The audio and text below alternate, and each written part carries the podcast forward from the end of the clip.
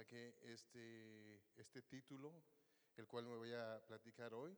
Y si ya todos la tienen, vamos a, leerla. Eh, Apocalipsis 3, 14, y dice el mensaje de la Odisea. Y escribe el ángel de la iglesia en la Odisea, he aquí el amén. El testigo fiel y el verdadero, el principio de la creación de Dios dice esto. Yo conozco tus obras, ni eres frío ni caliente. Ojalá fueses frío o caliente, pero por cuanto eres tibio y no frío ni caliente, te vomitaré de mi boca. Porque tú dices, yo soy rico y me he enriquecido y de ninguna cosa tengo necesidad, y no sabes que tú eres el desventurado, miserable, pobre, ciego y desnudo. Eso es lo que dice Dios a un rico, que porque tiene riquezas piensa que no necesita absolutamente nada. ¿verdad? Pero dentro de esto que estoy leyendo, dice aquí, amén. Y nosotros usamos mucho la palabra aquí, amén. ¿Verdad? Y entonces yo comencé a investigar, ¿qué quiere decir en realidad la palabra amén en hebreo quiere decir verdad. Cuando nosotros estamos diciendo aquí amén, estamos diciendo y estamos testificando que la palabra de Dios es la verdad. ¿Verdad? Entonces, eso quiere decir, y es el verdadero, estás dando tú un testimonio. Básicamente, tú estás asegurando que la palabra de Dios es la verdad en tu vida. Pero también habla aquí que dice, ni eres frío ni caliente, eres tibio. Y cuando él está hablando de esto, está hablando en nuestra vida espiritual, ¿verdad? Está diciendo, mira, tú estás tibio. ¿Qué quiere decir cuando estás tibio? que ni estás caliente ni estás frío. ¿Verdad? En la vida espiritual quiere decir que tienes un pie afuera de la iglesia, perdón, y tienes el otro pie adentro de la iglesia. ¿Y cómo crees tú que ve eso, Dios? ¿Eso le agrada a Dios? Según tengo entendido yo, Dios nos quiere calientes y en el Espíritu Santo. Amén, hermanos. ¿Y qué pasa cuando una persona es fría? Vamos a ir al otro extremo. Una persona fría es una persona que no es creyente. Pero él está diciendo, al tibio es el que yo estoy diciéndoleselo. Porque el que está caliente en el Espíritu Santo ya está en mí. El que está frío, lo voy a calentar. Y él tiene sus maneras de hacerlo. El pastor aquí predicó que hay maneras misteriosas, ¿verdad? En las cuales nuestro rey trabaja. Y entonces la preocupación que, que a mí me entró fue de que los que estamos calientes en el Espíritu Santo y de los que estamos tibios en el Espíritu Santo aquí hoy día en la iglesia. ¿Ok? El problema que existe con una persona tibia es de que, ni sabes qué, te puede entibiar al resto de los demás que están aquí, con sus actitudes. Y este, no creo de que Dios se preocupe tanto de eso, porque Él es el que tiene el control, pero sí nos está dando advertencias del riesgo que tomamos, que, nosotros tenemos al ser tibios en el Espíritu Santo. Porque si tú no sabes de los caminos de Dios y tú obras, es como un niño, ¿no? De que el niño no sabe que si se sube allí y si se cae se va a romper todo, pero hasta que no viene y se sube y se cae sabe que, eso es doloroso. Pues así pasa en la vida del cristiano. Nosotros queremos estar en el Espíritu Santo ardiente, que Dios nos bendiga y todo, pero nuestras acciones dicen todo lo contrario. Y ahí es donde entramos en donde se aprovecha el enemigo, de lo que estaba hablando al principio la hermana cuando hizo la citación bíblica en la cual ella dijo de tus, tu idolatría, ¿verdad? Tiene una relación, ella y yo ni siquiera habíamos platicado de este tema, pero ya Dios estaba alineando el pensamiento de hoy para, para que nosotros pudiéramos platicar aquí. ¿Y por qué es muy importante de que nosotros estemos calientes en el Espíritu Santo y no estemos tibios? Porque hay mucha falsedad en este mundo. Y muchas personas quieren aprovecharse de la inocencia espiritual que tenemos. Mire lo que está pasando. El, hace el viernes yo hablaba conmigo y me dijo, me dijo, papi, ¿sabes que el sábado yo pienso salir con unas amistades? Bueno, pues este, está bien, hijo, tienes todo mi permiso. Me dijo, fíjate que vamos a ir a visitar a un grupo que trajo un estudio bíblico a la Universidad de Suffolk. Ah, interesante. Y todos son jóvenes, ellos quieren jóvenes nada más. Pero a manera de que él me está platicando y todo, yo le estoy diciendo, pero ¿Qué es el mensaje que ellos están llevando?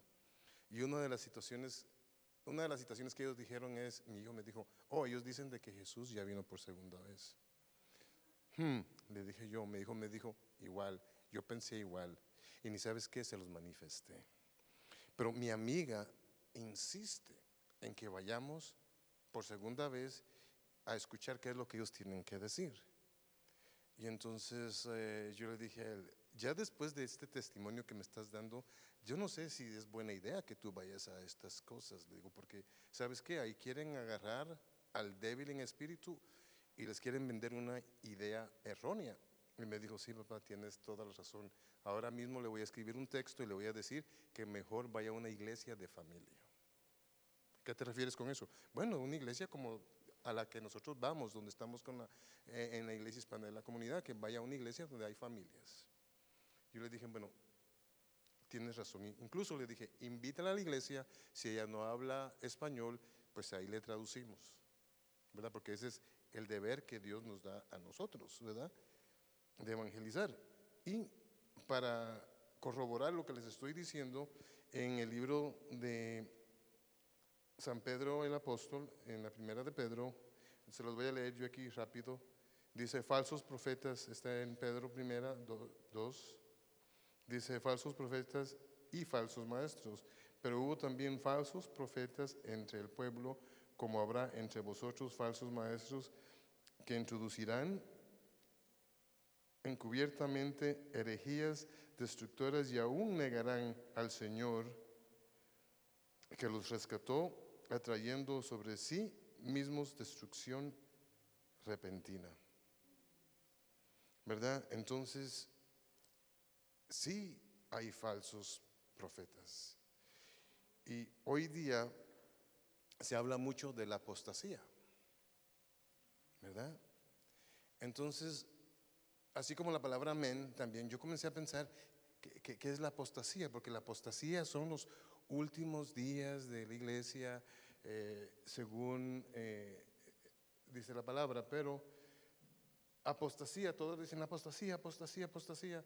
Y entonces yo dije, bueno, ¿qué en realidad me está diciendo que es la apostasía? Y se lo voy a leer aquí.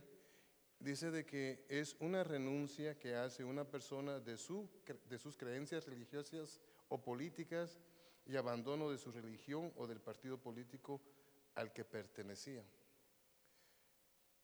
Pero no necesariamente es abandonar,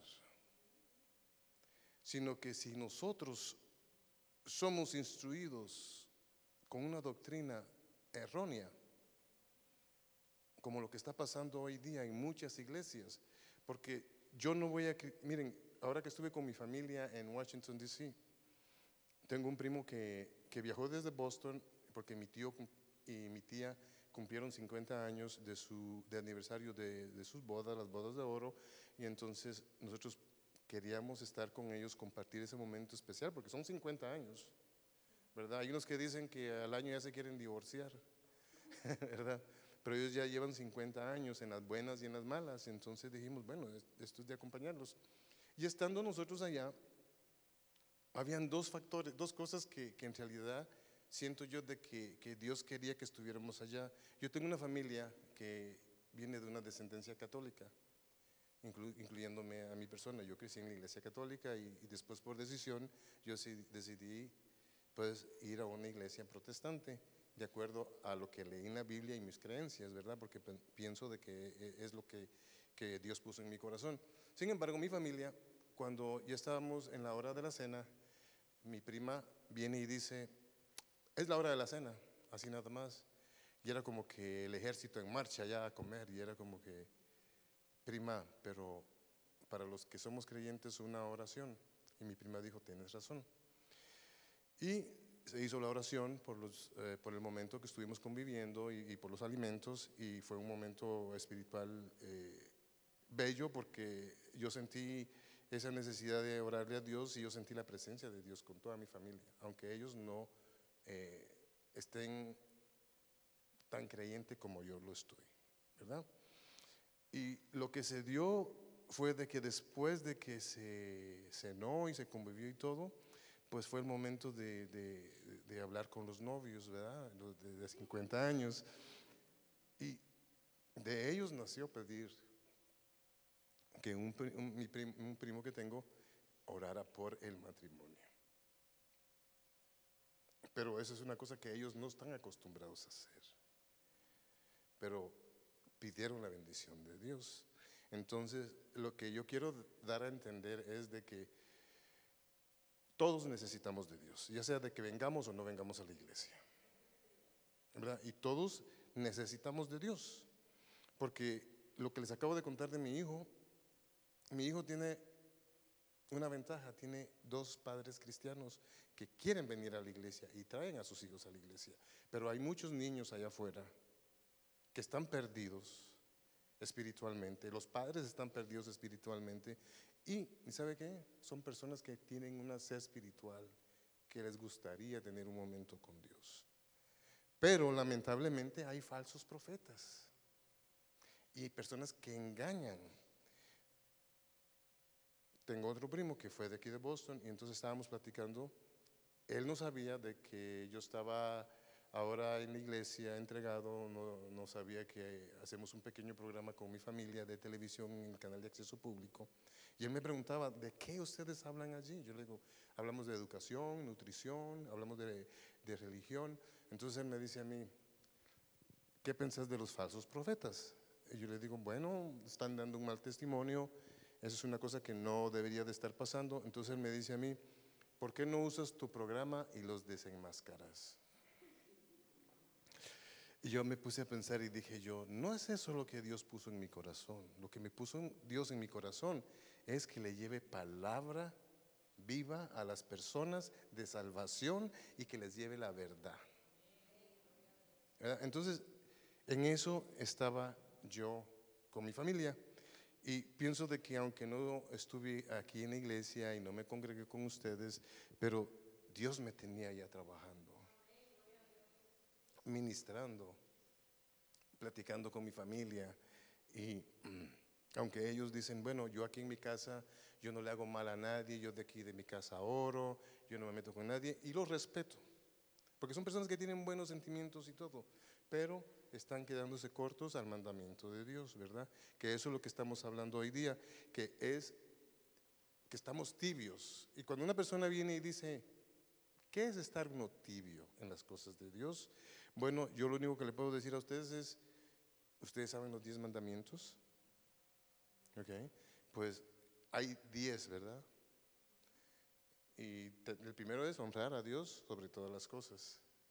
En realidad estamos nosotros honrando a Dios sobre todas las cosas, en las cosas que hacemos. Esa es una pregunta que se las hago a cada uno de ustedes, que ustedes la analicen, porque yo tengo que lidiar con mi propia cruz, ¿verdad?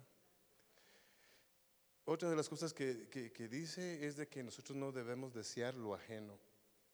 Y cuando ya comenzamos de que Dios bendice al que está allá, pero Dios, ¿por qué bendices a Él y no a mí? Eso no es de un cristiano. El de un cristiano es decir, la bendición de Dios está en esta casa y amén. Y regocijarnos porque alguien aquí ha sido bendecido. ¿Verdad? Entonces, esas son las situaciones que, que nosotros confrontamos todos los días como cristianos. Siempre se nos va a cuestionar del rey que tenemos. ¿Verdad?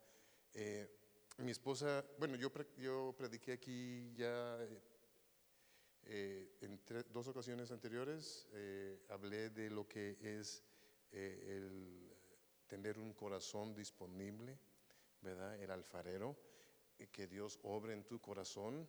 También hablé de lo que es si el cristiano puede vivir en pecado, ¿verdad? Y primero que todo quiero decir que si tú abres tu corazón a Dios y dejas que Dios obre en tu corazón y saque todas esas impurezas, como lo es el odio, la envidia, el rencor, todas esas cosas feas que están en los corazones de, muchas personas, incluso mías, yo digo, Dios, por favor, ayúdame, porque no quiero sentirme así.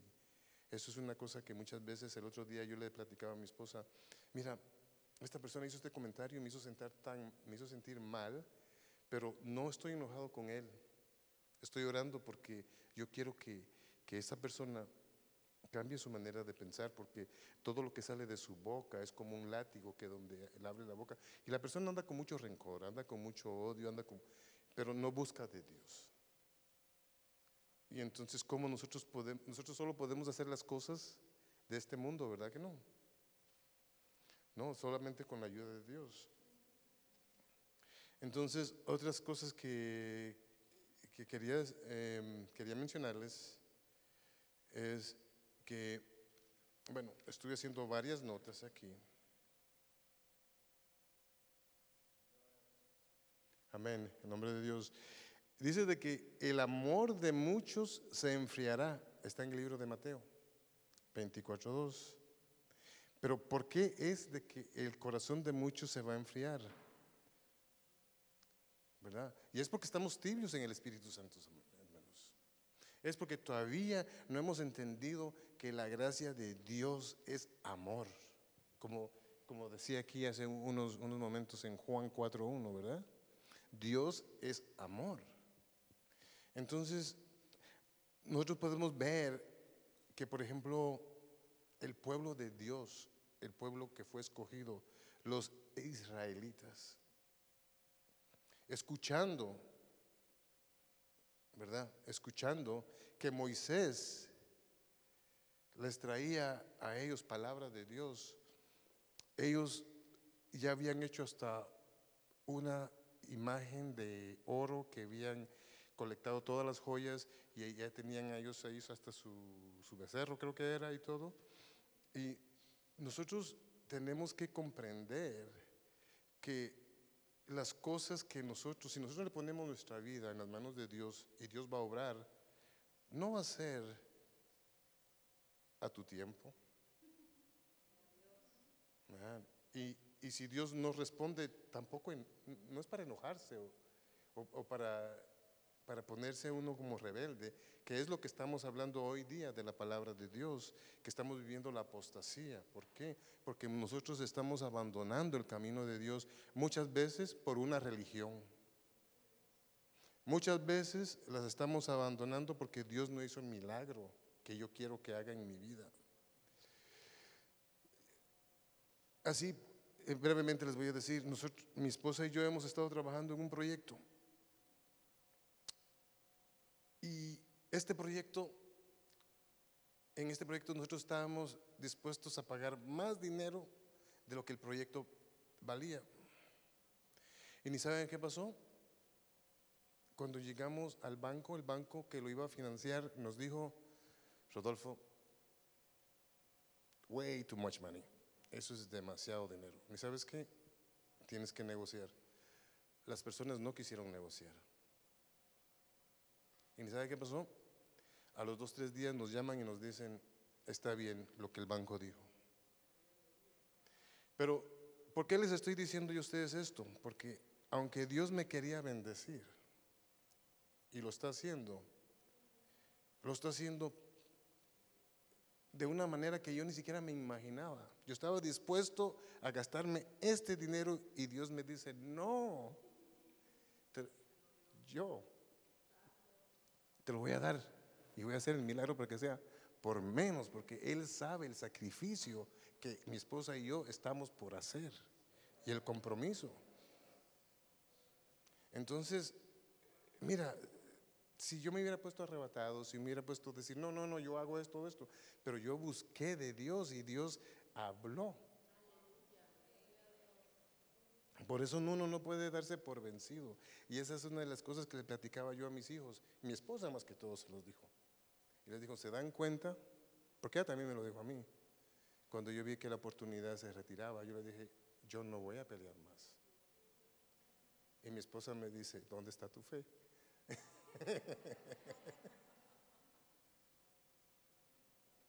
Entonces, que Dios obra, obra. ¿Verdad? Y aquí mismo en esta propia iglesia hemos visto cómo Dios se ha manifestado, cómo Dios pone su mano de sanación sobre de mi esposa, sobre de mí, sobre de mi bienestar espiritual, porque déjenme decirle una cosa, no tenemos que tomar en vano lo que Dios ha hecho por nosotros, ni descuidarlo. Y eso es bíblico. Yo no se lo estoy diciendo nada más porque yo me preocupo por mi vida espiritual y, como hermano los amo a todos ustedes. Y, yo eh, le pido a Dios por todos nosotros. No necesariamente le pido riquezas para cada uno de ustedes, pero que sí sean ricos espiritualmente. Ya que eso nadie se los puede arrebatar. Ese crecimiento espiritual, el cual mueve montañas. ¿Verdad? Porque hay un corito que dice que si tú fue fuera como que un grano de mostaza. Y todos ustedes saben que un grano de mostaza es bien pequeñito, ¿verdad? El otro día estaba mi hija cantando en la casa, estaba, estaba lavando y ella dice, si tú fue fuera como un grano de mostaza, tú dirías a la montaña, muévete. Y así creo yo que, así creo yo que es Dios. Es un Dios que te hace moverte en maneras que ni siquiera uno se puede imaginar. Y, no es un pecado uno eh, pedirle a Dios, porque si ustedes, miren, vamos a ir al libro de Santiago. Vamos a ir al libro de Santiago. Y miren lo que dice el libro de Santiago, del 5 al 10. La palabra dice, y si alguno de vosotros tiene falta de sabiduría, pídala a Dios, el cual da a todos abundantemente y sin reproche, y le será dada. Pero pida con fe, no dudando nada, porque el que duda es semejante a la onda del mar, que es arrastrada por el viento y echada de una parte a otra. No piense pues quién tal haga que recibirá cosa alguna del Señor. El hombre de doble ánimo es un inconstante en todos sus caminos. El hermano que es humilde, de humilde condición, gloríese en su exaltación, pero el rico en su humillación, porque él pasará como la flor de la hierba. Aquí de nuevo nos vuelve a, recordar que las riquezas de este mundo no lo son todo, porque las riquezas de este mundo se quedan. Dice aquí que la riqueza de un rico es como una flor. Una flor en primavera es bella. Trate de buscar una flor ahora mismo. ¿Verdad? Entonces, cuando nosotros leemos la palabra de Dios, cuando nosotros le pedimos, así dice, aquí dice Santiago, dice que le pidamos, pero que lo pidamos con fe, ¿verdad? Con esa convicción de que Dios va a obrar por mí. Pero no se pongan a estar pidiendo que Dios le haga maldades a otra persona, porque eso no va a pasar. Sino que obras de buena caridad. Cuando tú le pides a Dios, tienes que prepararte. En el pasado yo le pedí a Dios yo quiero acaparar, quiero tener en este mundo. Dios, yo quiero una casa. pero no se la supe pedir. Porque Dios me dio una casa, es verdad, pero me dio una casa llena de problemas. Honestamente, que, que ustedes se ríen ahí, pero yo se lo digo con una sonrisa, pero ustedes no saben todo lo que yo pasé. Me fui casi en bancarrota, perdí miles de dólares. Pero mi testimonio es de que hoy día Dios me ha restaurado porque me ha dado sabiduría, ¿verdad?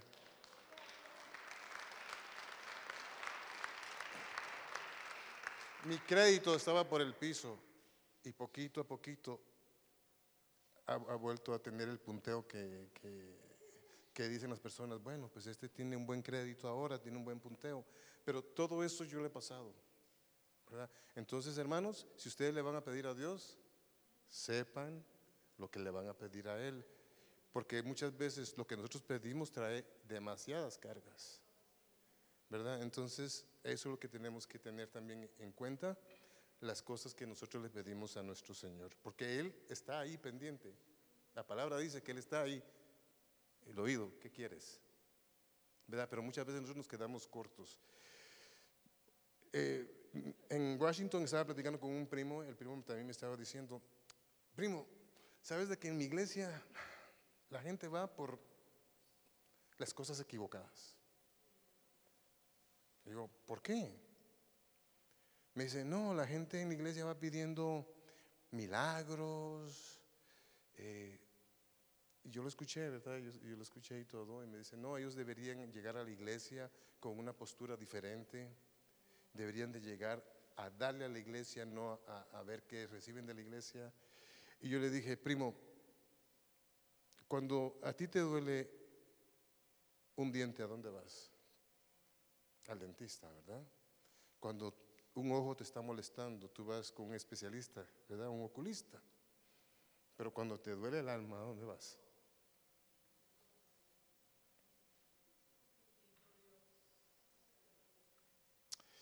Ahí mismo, aquí, a doblar rodillas,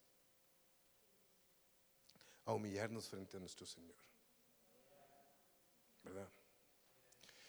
Lamentablemente muchas veces solo doblamos rodillas en el momento que estamos pasando el, el, problema y salimos por aquí corriendo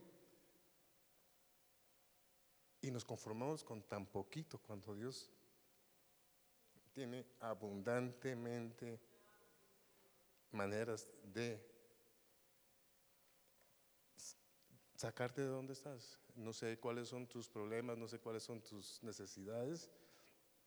Lo único es lo que te puedo decir a ti es de que Dios es constante.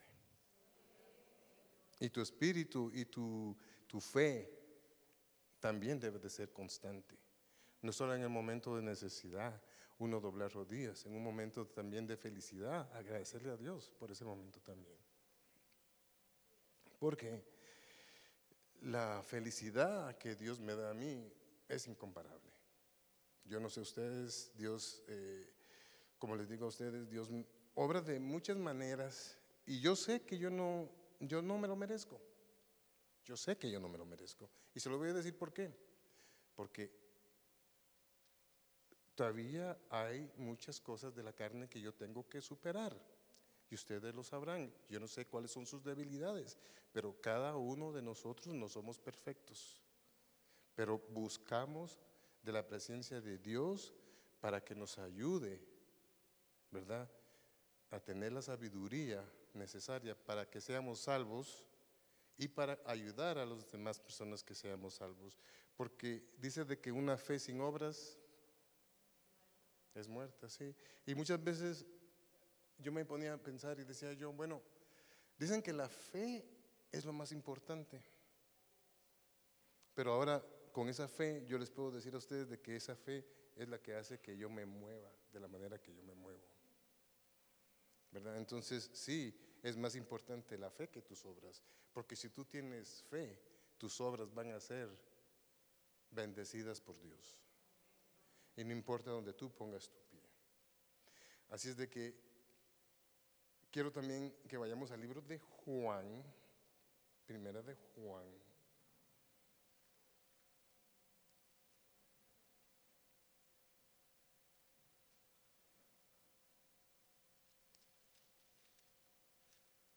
¿Dónde estamos aquí? Primera de Juan. Un segundo.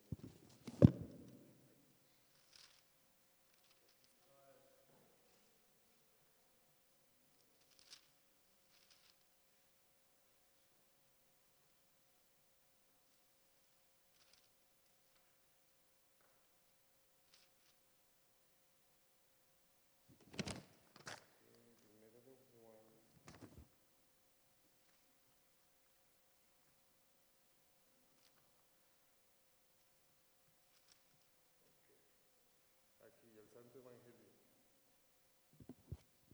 Dice aquí, primero de Juan, el verbo hecho carne. En el principio era el verbo y el verbo era con Dios y el verbo era Dios. Este era en el principio con Dios.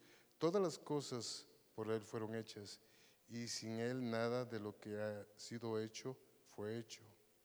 En Él estaba la vida y la vida era la luz de los hombres. La luz en las tinieblas resplandece y las tinieblas no prevalecieron contra ella. Ok. Bueno, yo les quiero introducir esto como parte de lo que es la salvación para nosotros los cristianos y los que no son cristianos y los que quieran creer en su palabra. Eh, la razón por la cual yo estoy leyendo esto ahora es porque si nosotros estamos viviendo los tiempos de la apostasía, si nosotros sabemos que tenemos hoy día personas que se visten de ovejas siendo lobos y están devorando el pueblo de Dios, nosotros tenemos que entender que Dios es verbo, Dios es acción. Dios vive dentro de ti. No hay ninguna fuerza mayor que la de nuestro Creador. Así es de que si cualquier cosa tú estás pasando, si cualquier debilidad tú tienes, tienes que activar a Dios en tu vida, no como una forma pasiva, como dice aquí, como un verbo, no como un sustantivo, como dice ahí un cantante que dice, Arjona dice, Dios es verbo, no sustantivo. Pues Dios es el, el, el que nos dio la vida, Él es el, el que nos inspira en esta vida y así como Él hizo el principio, también Él va a hacer el fin, el fin de este mundo, el cual nosotros estamos dándonos cuenta de que cada día se revela más de la palabra de Dios, cada día se cumplen las cosas que Él dice que van a pasar. Pero las cosas que Él dice que van a pasar y se tienen que cumplir es para que el reino de Dios se, glorifique sobre de, del pecado. Nosotros tenemos que sentir ese fuego ardiente dentro de nosotros para ya no estar tibios. Déjame decirte, Dios puso esto en mi corazón hoy día porque Él quiere a su pueblo activo. La salvación no la vas a ganar aquí nada más sentado en esta banca. Esa es parte del proceso de que nos reunamos y podamos hablar de la palabra de Dios y lo que Él quiere que nosotros hagamos. Lo que Él quiere que nosotros hagamos. No estoy, y, el, y lo estoy poniendo el verbo en acción, porque si Dios es un verbo y está en acción, todo lo que nosotros hagamos o pensemos tiene que tener acción, acción de agradecimiento por todo lo que Él hace por nosotros, pero también acción de qué estamos haciendo nosotros para rescatar más almas y llevárselas frente a Dios.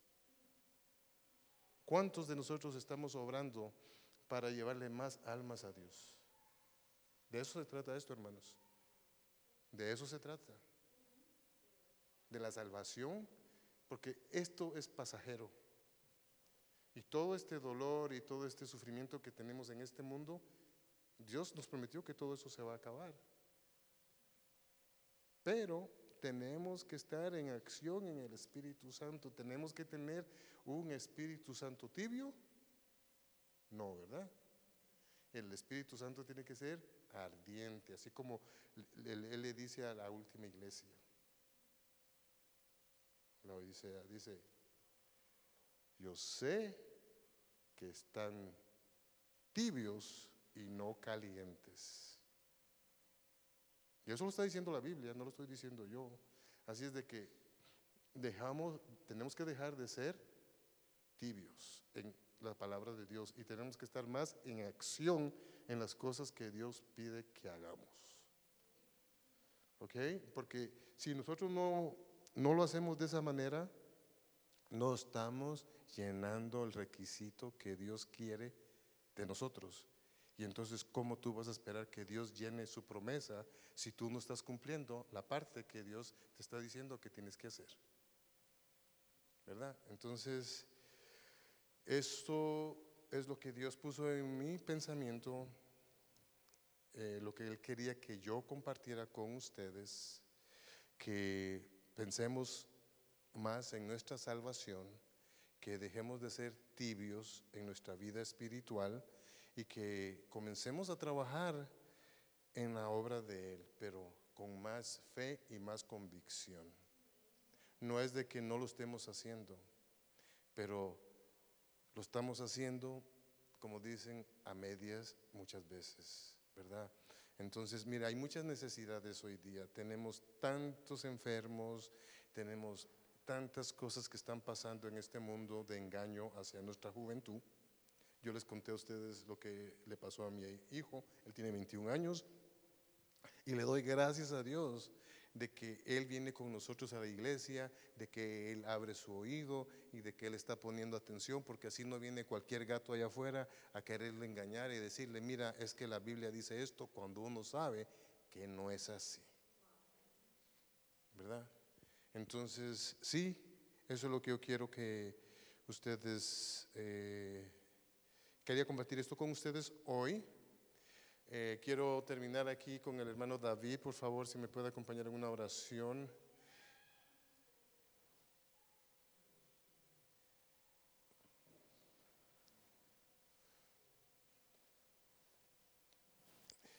Yo tengo muy poco tiempo de conocer a David, pero hemos establecido una buena amistad y estamos creciendo aquí, iglesia. Eh, y me gustaría de que por favor cerremos con una oración. Claro que sí. Este, si nos ponemos en pie, este, este mensaje es muy importante eh, y es una invitación que el Señor nos hace en realidad a cuestionar cómo nuestra, nuestra vida espiritual está, en realidad. Este, si estamos fríos o si estamos calientes, pues dice que los que estamos en la mitad, este, si estamos tibios, Él nos vomitará de su boca hay que tener, hay que tener, hay que tener cuidado en cómo estamos caminando en el día a día con, con nuestro Señor. Sobre todo cuando Él nos ha hecho una invitación de que si nosotros guardamos sus mandamientos, Él se manifestaría a nosotros y enviaría su espíritu a nuestras vidas. Así que yo no sé si usted viene por primera vez esta, esta, esta tarde a la iglesia, si usted conoce poco, conoce mucho del Evangelio Estamos eh, todos aquí en un mismo sentir y quiero extenderle una invitación. Este, el Señor le ama, tiene un propósito para su vida maravilloso. Este, dice, dice las escrituras que desde, desde que nosotros estamos en el vientre de nuestras madres, sus manos entretenieron nuestro, nuestro embrión y nuestro embrión vieron sus ojos. Así que al igual que la vida de Rodolfo, la mía, este, están llenas de complejidades, pero cuando caminamos de la mano de Dios, este, él ha prometido que así nosotros pasemos por fuego o pasemos por agua, no nos vamos a quemar ni nos vamos a negar. Porque Él es, él es real y aunque no lo veamos físicamente, su espíritu está con nosotros. Si ese es el caso, yo le invito a que me acompañe en esta oración y, y, y, que venga, se congregue. Nosotros estamos tratando de crecer en la fe aquí. Este, y es un caminar que todos los días de nuestras vidas va a tener un efecto no solamente para nosotros, sino para nuestros hijos y para nuestros nietos. Así que si, si usted viene por primera vez, yo le invito a que esté ahí en su lugar, cierre los ojos, este, medite eh, y me acompañe en estas palabras. Señor Jesús, Si las puedes repetir en, en voz alta, mucho mejor. Señor Jesús, te invito en esta tarde a que entres a mi corazón, a que vengues a mi vida, a que mores dentro de mí. Yo quiero que me enciendas por tu espíritu. Yo quiero que tu Espíritu Santo venga a habitar en mi vida. Eso es lo que tú, prometiste en tu palabra. Yo vengo delante de ti y te pido perdón. Yo me arrepiento en esta hora de mis pecados. Pido que me laves con tu sangre y que me transiciones del reino de tinieblas al reino de tu luz admirable. En el nombre de Jesús. Amén. Y yo quiero cerrar también este servicio este, haciendo una oración para que eh, entremos en el fuego, como en la zarza, en la zarza que vio Moisés y tuvo ese encuentro de cómo Isaías vio la gloria del Señor y, y tuvo una manifestación de Dios. Ese debe ser nuestro, nuestro propósito día a día, profundizar y avanzar en lo que Dios nos ha llamado, ¿verdad que sí? Así que yo le invito a que hagamos un clamor y una oración en esta, en esta hora este, y que le pidamos al Padre que su Espíritu descienda sobre nuestras vidas. Yo sé que el Espíritu está en nosotros, pero la orden fue que esperemos la promesa del Padre y entonces Él enviaría su Espíritu a nuestras vidas. Señor, esperamos a ti en esta hora, Espíritu Santo. Tú eres Dios, Señor, y tú eres todopoderoso. Yo te doy gracias porque tú estás en este lugar. Dice tu palabra que el reino de los cielos está en medio de vosotros. Y venimos delante de ti con profunda necesidad. Señor, yo me presento como el salmista con hambre y sed de ti. Mi hambre tiene ah, sed de ti, mi carne te anhela. Y aquí junto con mis hermanos, Señor, venimos en un solo cuerpo como tu iglesia, pidiendo, Señor, que tu espíritu llene nuestras vidas. Yo le invito a que usted clame y, le pida al Padre la llenura. Dice la palabra que si nosotros siendo, siendo malos padres y malas personas sabemos dar buenas cosas a, nuestros hijos, cuánto más Él no, Él no dará el Espíritu Santo a, lo que, a los que se lo pidan. Yo te doy gracias en esta hora, Señor, porque maravillosas son tus obras. Gracias porque tú siempre nos escuchas. Gracias porque tú siempre estás con nosotros. Gracias porque tú eres nuestro pastor, Señor. Gracias porque tú nos tomas de la mano, Señor. En momento de angustia, tú eres nuestra fortaleza. Dice tu palabra, diga el débil, fuerte soy. Señor, y venimos confiados en ti en esta hora, sabiendo que tú eres nuestra esperanza, sabiendo que tú eres nuestro castillo, sabiendo que tú eres nuestra fortaleza. Tú has dicho en tu palabra que no es con ejército ni con fuerza, sino con tu Santo Espíritu, Señor, y que tú abrirás ríos en la soledad. Y yo te doy gracias, Señor, porque se avecina una lluvia, Señor, y venimos descansando y venimos reposando en ti, sabiendo, Señor, que tú te vas a manifestar, sabiendo que tú vas a obrar en nuestras familias, sabiendo que tú vas a encender el fuego en nosotros. Dice tu palabra que encendamos el fuego de Dios que tú has puesto en nuestros corazones, que seamos llenos del Espíritu Santo, cantando entre nosotros con salmos, con cánticos, con himnos, glorificando a Dios en nuestros corazones, dándole gracias a ti por toda ocasión y en todo momento. Yo te doy gracias solo a ti, Padre bueno. Te bendigo porque tú eres fiel, Señor. Gracias por tu palabra, Señor. Trae revelación en nuestros corazones. Trae más de, tu palabra en nuestras vidas. Dice tu palabra en, Apocalipsis 3:20 que tú estás aquí a la puerta y llamas. Si alguno quiere entrar y cenar contigo, Señor, tú abrirás la puerta y entrarás. Y te invitamos en esta hora, Padre. Yo te doy gracias porque ti en paz hay paz, Señor. Hay completo reposo. Hay vida, Señor. Yo desato y pido tu paz en esta hora. En medio de la tribulación, de la necesidad, Señor, yo desato tu paz, Señor. La paz que sobrepasa todo entendimiento. Dice tu palabra que si hay alguno trabajado, cargado entre ustedes, venga a mí, dices tú, Señor Jesús. Y hoy venimos delante de ti en esta hora a confiar en ti, a descansar en ti. Solo tú eres bueno, Señor. Solo tú eres fiel, solo tú eres verdadero. Quiero darte gracias, Señor. Quiero darte gracias porque estás con nosotros. Gracias porque tu presencia está en este lugar. Te alabo, Señor, y te bendigo en esta hora. Gracias, Padre Santo, porque tú eres bueno, Señor. Te alabo, Señor, en esta hora. Gracias por tu presencia.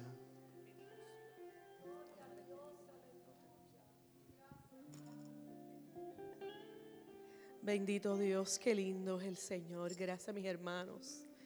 Qué lindo es sentir la presencia del Señor a través de los cánticos, de las alabanzas, de la palabra compartida en, los labios de nuestro, hermano, de una oración hermosa a través de los labios de nuestro hermano. El Señor está aquí. Y en ese mismo espíritu maravilloso